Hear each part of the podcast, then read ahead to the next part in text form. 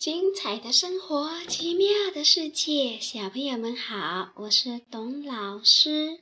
今天晚上，董老师跟你们聊一个话题，就是生病了。生病了，觉得很难受吧？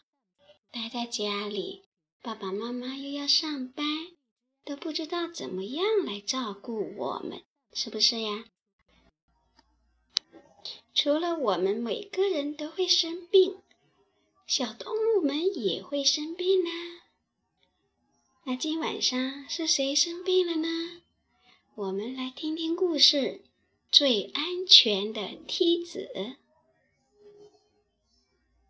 小松鼠病了，身子软绵绵的，一点劲儿也没有。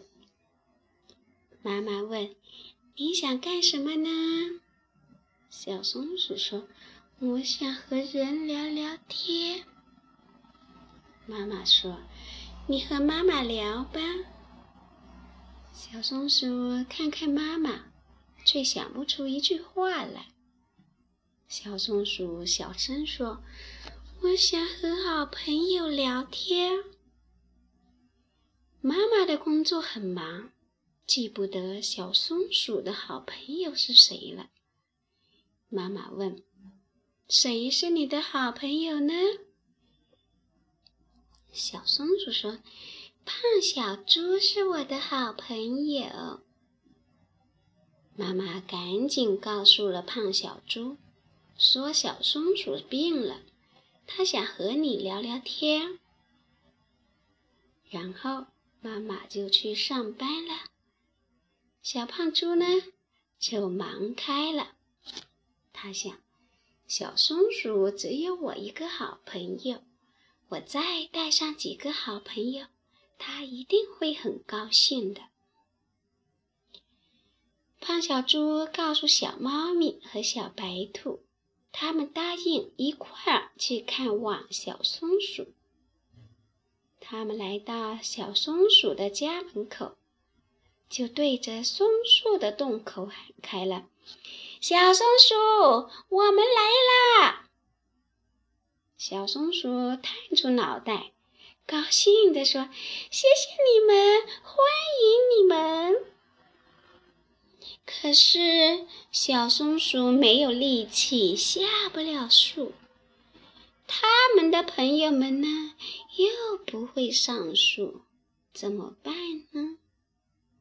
小猫咪说：“我们借一架梯子吧。”胖小猪说：“借梯子没用，不安全。”小白兔说：“那么高的梯子，我头晕。”小猫咪和胖小猪也头晕，它们从没有爬过那么高的梯子。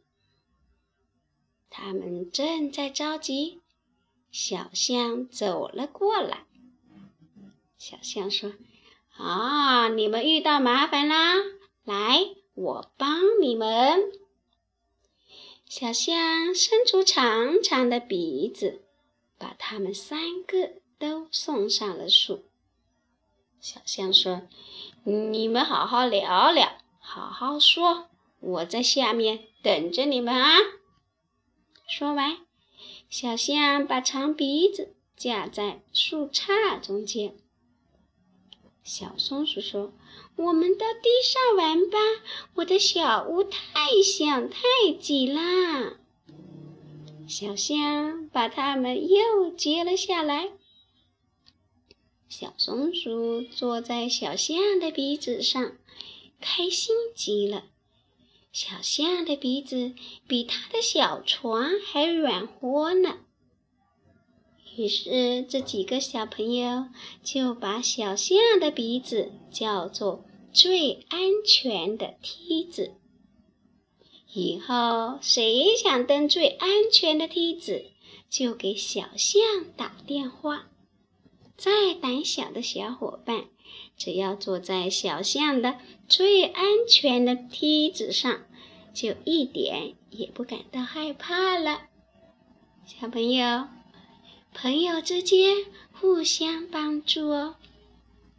那你的好朋友，你有没有帮过他呢？没有帮助他没关系，只要记住以后能帮我们就帮了。